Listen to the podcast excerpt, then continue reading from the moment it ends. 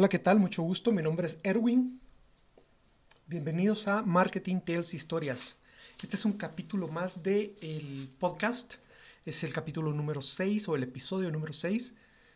Quiero agradecer a las personas que me han seguido por acá. Voy a tratar de hablar menos esta vez, concentrarme y ser más uh, específico voy a tratar por primera vez de, en vez de estar haciendo los 45 minutos, pasarme al formato de media hora. Vamos a ver cómo funciona y cómo reaccionan las personas a este formato. El episodio está siendo grabado y está saliendo los días miércoles. Tuvimos unos ciertos problemas técnicos, pero afortunadamente ya estamos nuevamente al aire. Y queremos hacer la prueba para ver si existe un segundo día en formato de media hora. La verdad que el interés es poder ayudar a más gente y pues la situación cada vez está pues sintiendo más complicada, ¿verdad? Ya llevamos un, un mes acá en Guatemala, un mes de, de estar casi eh, en cuarentena o media cuarentena porque únicamente es de 4 de la tarde a 4 de la mañana Afortunadamente los casos no se han incrementado como en otros lugares. Tuvimos una Semana Santa completamente diferente, muy, muy, muy diferente. Yo lo comparo probablemente con lo que se vivió después del terremoto, donde hubo un proceso de reconstrucción y pues mucha gente perdió mucho. Y, y esa parte, esa experiencia no la tenemos, yo estaba muy pequeño, pero menos las generaciones que están después de, de mí. Las generaciones más jóvenes, jóvenes, las generaciones más jóvenes no saben qué es esa situación. Entonces es, es el momento para, para cambiar todo lo que nosotros estábamos haciendo. Hay muchas oportunidades, así como mis historias. En algún momento uh, tuve acceso en una empresa a escuchar una historia de una gente que se había hecho pues millonaria millonaria de ser un guardián en una garita, de cuidar una fábrica, pasaba y se convertía por la confianza y por el trabajo que él había hecho de guardián, pasaba y tenía la oportunidad de comercializar el producto y pues con un poco de habilidad y un poco de mucha pasión y mucha hambre probablemente, pues el Señor hizo una buena empresa, una grande empresa, que al final terminó vendiendo pero era una empresa con una marca reconocida, con locales grandes, bastante reconocidos, y así pueden existir miles y miles y miles de historias.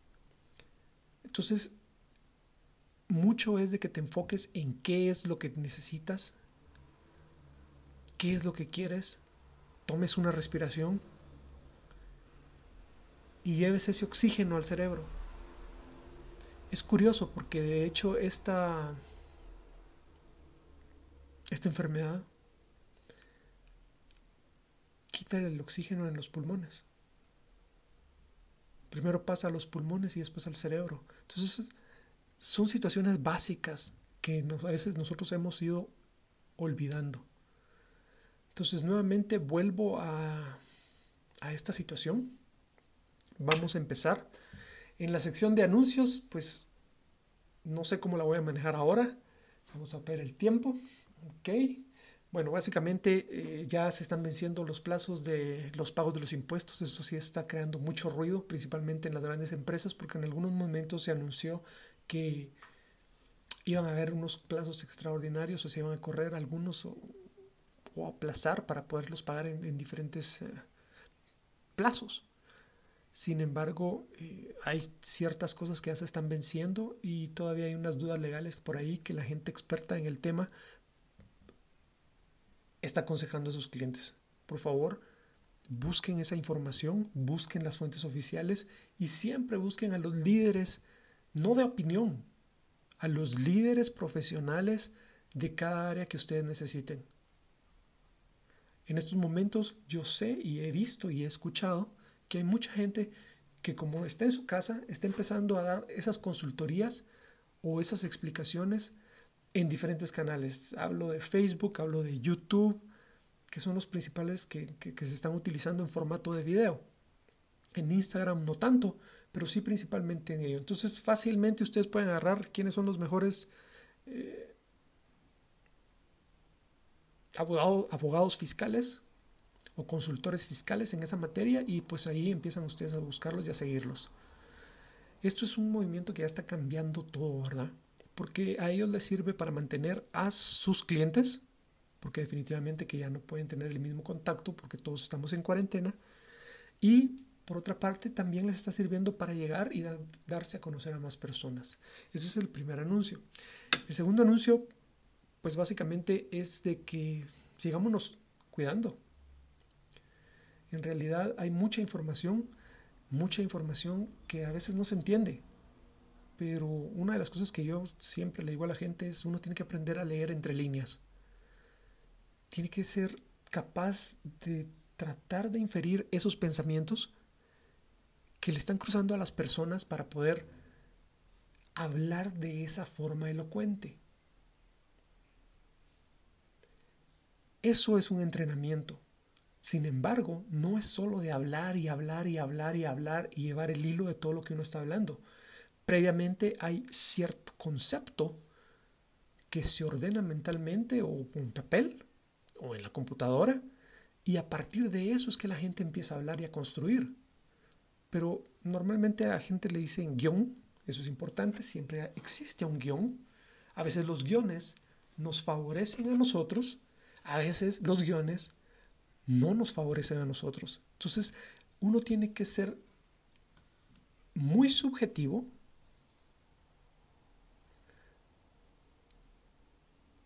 para creer que todo es de beneficio para uno. O que toda la información que está saliendo es la información que hay. O que uno es el mejor. Sí, y estoy hablando de subjetivo. Porque lo contrario es ser objetivo.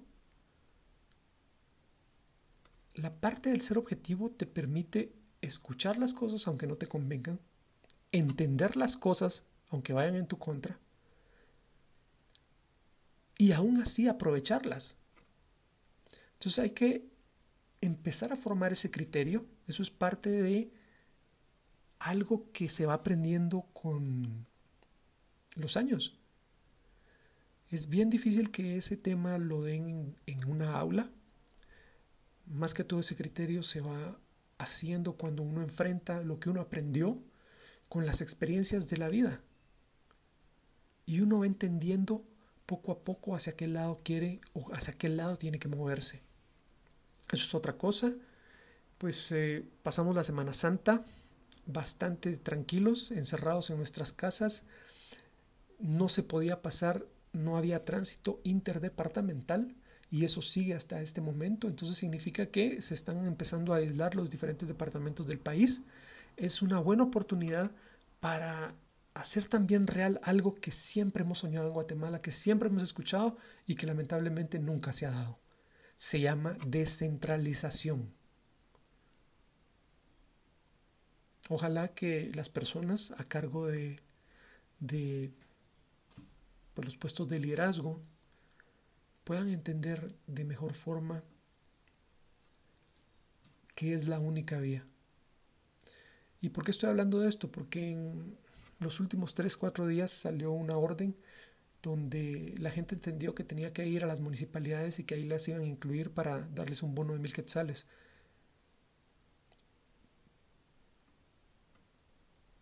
Pues la gente entiende lo que quiere.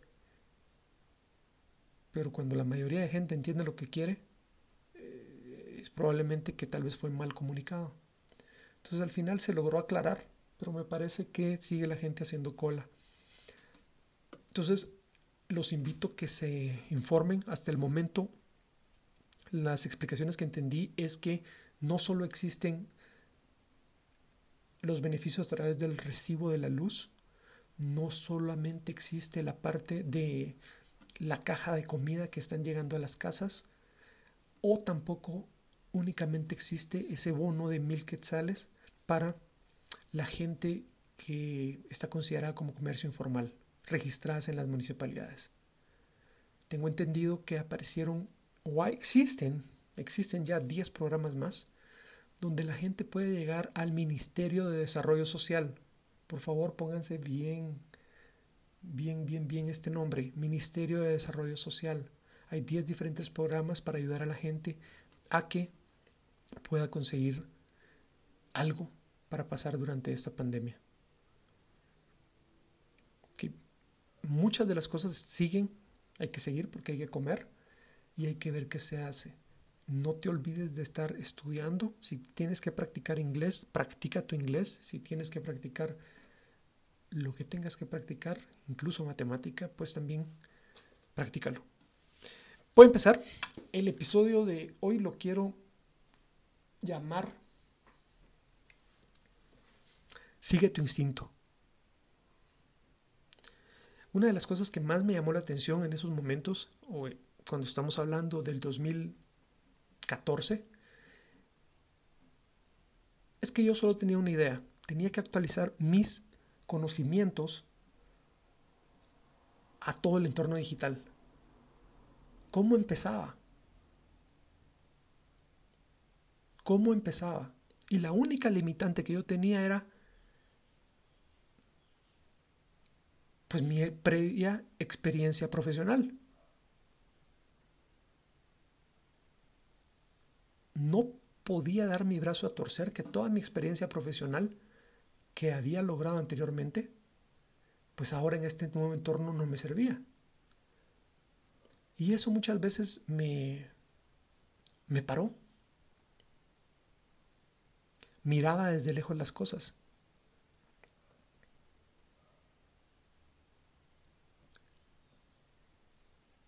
Hasta que un día me recordé de una cuenta que tenía. Una cuenta que yo había abierto desde cuando llegó el Internet, que era la que normalmente yo utilizaba. Y con esa cuenta, que no estaba a mi nombre, Pues empecé. Y empecé a abrir bajo ese nombre cuentas en las diferentes redes sociales que en ese momento me interesaban. Entonces va la lección número uno, para quitarme la presión, o la dos o la tres, para quitarme la presión de quién era yo, de ¿Qué pasaba ahora que no podía ni siquiera hacer las cosas que mucha gente joven estaba haciendo? Pues vine y lo que hice fue utilizar una cuenta con otro nombre que no era mío. Eso aparentemente causó mucho estrago o causa mucho estrago porque después me enteré de que era una práctica muy común, no sé qué tan común, pero sí era una práctica que se hacía donde mucha gente utilizaba otras cuentas para hacer una actividad diferente a la que hacían con sus cuentas, digámosle, oficiales o con sus nombres. Una vez que entré a esa parte, pues sin la menor mala intención, con mucha inocencia y con muchas ganas de aprender, empecé a seleccionar las redes sociales que me interesaban. En aquel momento Instagram no estaba tan fuerte. Facebook definitivamente que siempre ha estado funcionando desde hace unos 10 años. Había una red que me llamó la atención, que se acopló perfectamente con lo que yo quería y con lo que yo necesitaba en ese momento. Otra de las redes, que era la red profesional por excelencia, yo sabía que tenía que estar ahí, de hecho yo ya estaba ahí.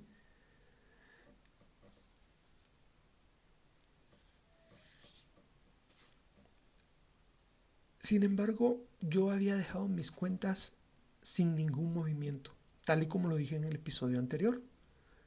Abres tu cuenta en las redes sociales que se necesitan, guardas tu dominio y más adelante se sabrá si la vas a utilizar o no la vas a utilizar. Entonces, con esas cuentas que yo había abierto cinco años atrás probablemente, en diferentes redes sociales, o siete años atrás más, estamos hablando del año 96, 98 probablemente,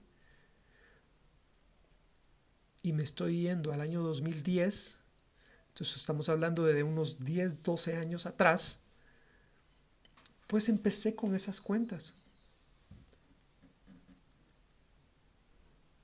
Y así fue como empecé nuevamente a entender qué era lo que funcionaba.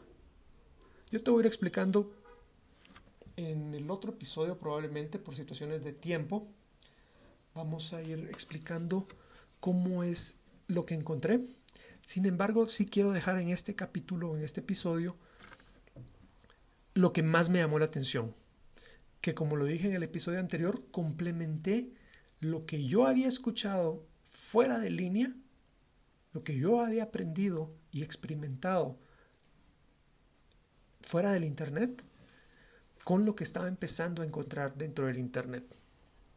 Lo primero que me llamó la atención es que conocí la teoría de los seis grados.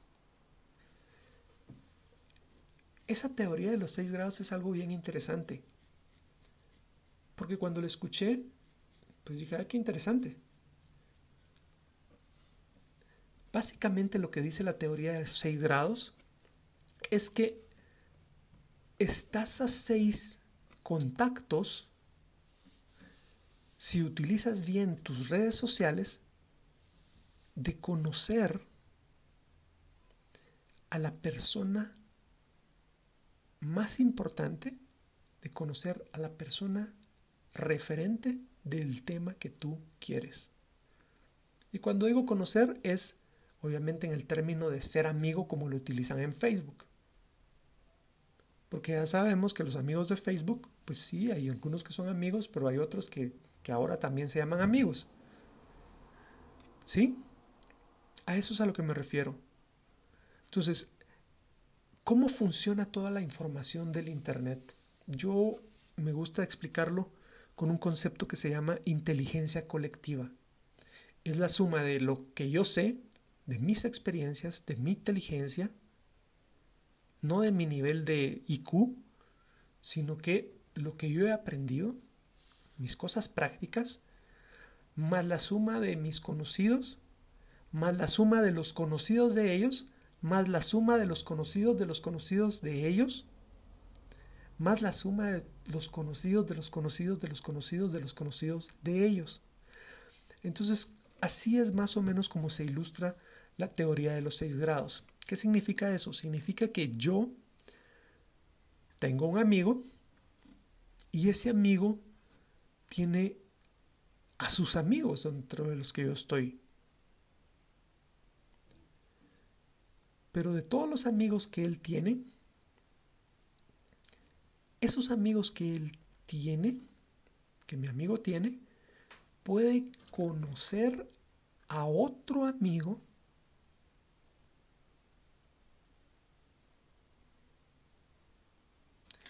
y ese amigo conoce a otro amigo y entonces se llegan a seis puntos de contacto donde, por ejemplo, si a mí me interesaría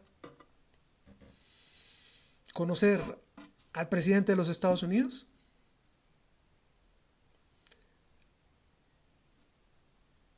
y hago un buen uso de las redes sociales,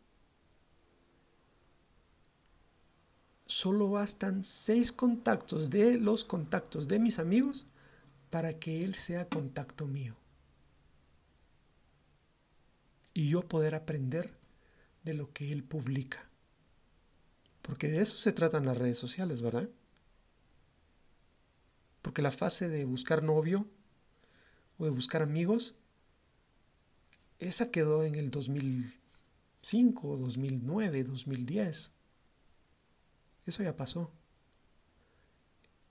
Eso de buscar novios, amigos, representaba mucho o casi un 80% del uso del Internet en aquella época.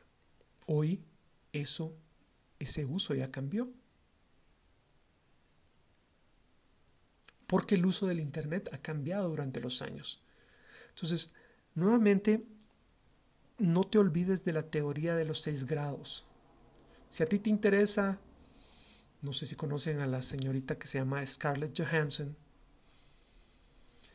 o ¿qué podríamos decir de algún artista? ¿Tu artista preferido de la música? Pues hay un camino para llegar a eso. Cuando lo escuché, pues me pareció un poco intrascendental, ¿verdad? Porque primero no lo creía. Y segundo, ah, qué interesante, pero la persona que lo estaba escuchando, de la persona que se lo estaba escuchando, creo que ya se los hablé anteriormente, era en este programa de entrevistas de la, de la noche después del noticiero, un noticiero que sale a, o salía a nivel latinoamericano. Entonces, eh, pues me llamó la atención y le puse ahí un puntito para después entenderlo. Eso solo era el principio de la información. El principio de la información que después iba a ser complementada en algún seminario, en alguna información que tuve. Nosotros acá, por situaciones de confianza, por situaciones de pasado, por situaciones de guerras, nos acostumbramos a ser sociedades cerradas. ¿Eso qué significa? Significa que solo los que yo conozco son los que entran en ese grupito y cualquier otra persona es automáticamente rechazado. Y las excusas pueden ser varias. Puede ser desde tu color de piel, desde la forma en que uno habla, puede ser desde cómo uno se viste. Esas son solo formas de cómo la gente lo expresa. El tipo de carro que conduces, cuánto dinero tienes en el banco. Eso es solo un formalismo pero en realidad el origen de todo eso es, pues lo que yo he entendido,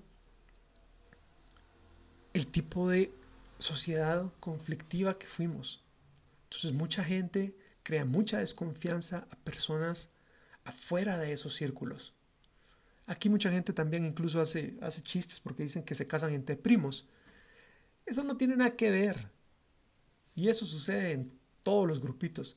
A mí como me gusta ilustrar esta parte es, no sé si me está escuchando gente que ha, visto la película que se llama High School Musical o High School Musical, donde cada uno de los grupos de la escuela uno puede diferenciarlos bien.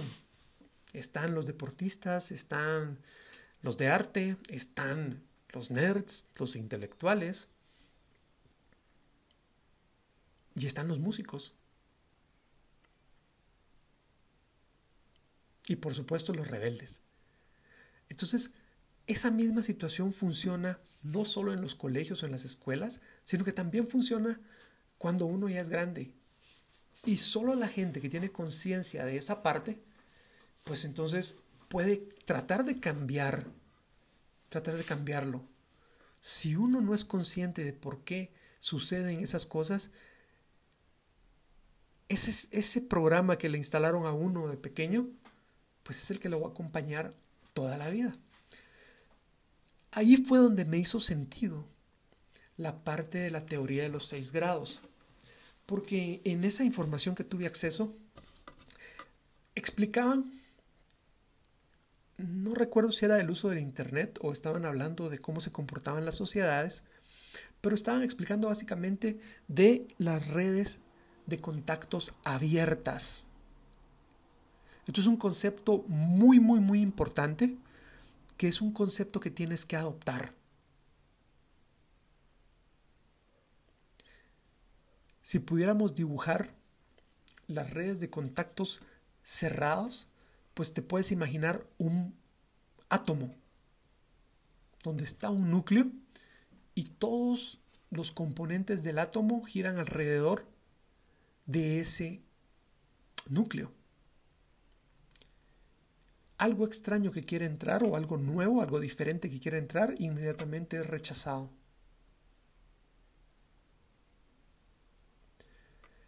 Si nosotros por el otro lado pudiéramos dibujar las redes abiertas, significa que de ese núcleo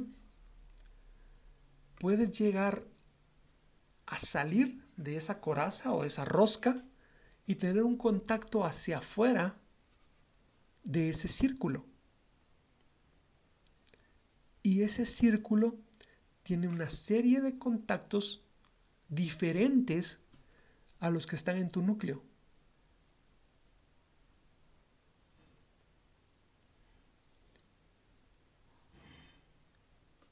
Esa es la explicación gráfica de la teoría de los seis grados. Hasta en ese momento me di cuenta que lo había hecho yo de forma intuitiva. ¿Por qué? Porque no fueron las redes sociales los que me enseñaron a hacer eso. Fue mi mamá y mi papá. Es en la casa donde uno aprende eso. No es en el Internet. Es la forma de ver la vida. Es cómo tú aprendes a relacionarte con los demás.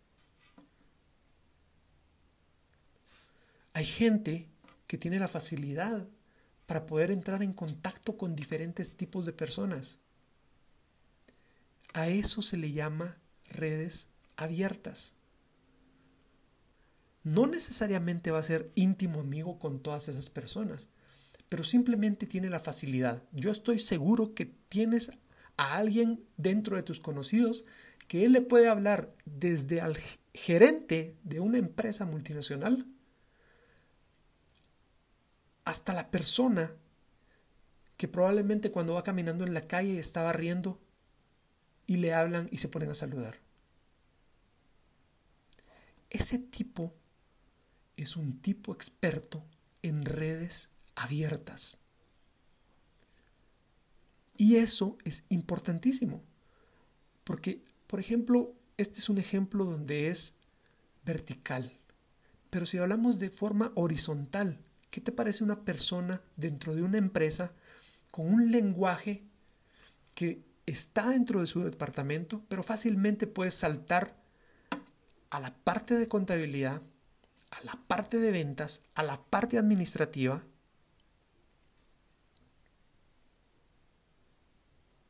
Y en mi caso, pues a la parte de mercadeo.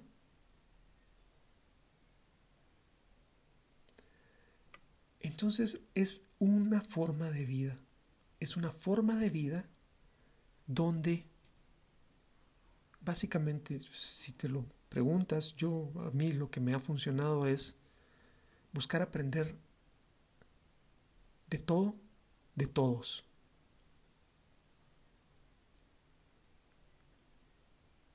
Porque al final no todo lo tenemos que saber nosotros. Esto es una de las lecciones también del Internet. No tengo que ser especialista en todo.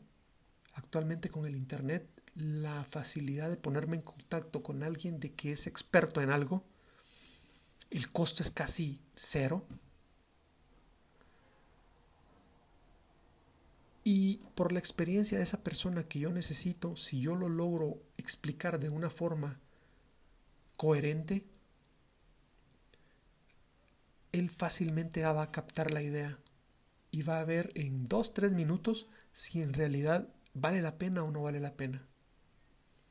Entonces, con esto quiero terminar el episodio de hoy. Sigue tu instinto. Utilicé unas cuentas que no estaban con mi nombre. No te quiero invitar a hacer eso, por favor.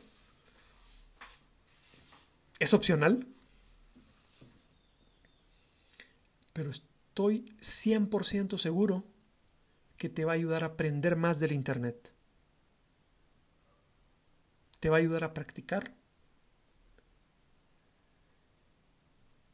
Y te va a dar la libertad, no del anonimato, porque definitivamente que no es eso lo que estoy hablando. anonimato en las redes sociales, anonimato en el Internet. Eso no existe. Y no existe porque cada aparato tiene su dirección IP. Y no existe porque también, aunque no hayan leyes de ciberseguridad, sí por la facilidad y el acceso que existe, sí también existen policías cibernéticas. Entonces, lo único que te va a quitar es la presión de que tu nombre aparezca en diferentes cosas donde vas a ir vas a ir vas a poder incrementar tu calidad poco a poco. Y hasta que te sientas un poco más cómodo, pues puedes empezarlo a hacer en tus cuentas con tu nombre. De hecho, esa es la principal diferencia con otros proyectos a los que he tratado de, de entender cómo lo hacen o de ver cómo lo hacen. Y esta es la principal diferencia con Marketing Tales Historias. Y eso es lo que te quiero contar. Siete años de experiencias en pocos minutos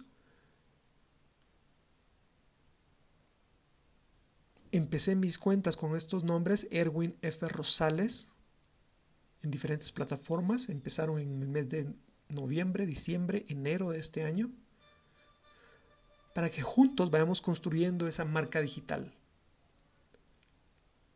Tú puedes ir viendo esas cuentas, qué es lo que estoy utilizando y qué es lo que estoy publicando para que tú vayas aprendiendo.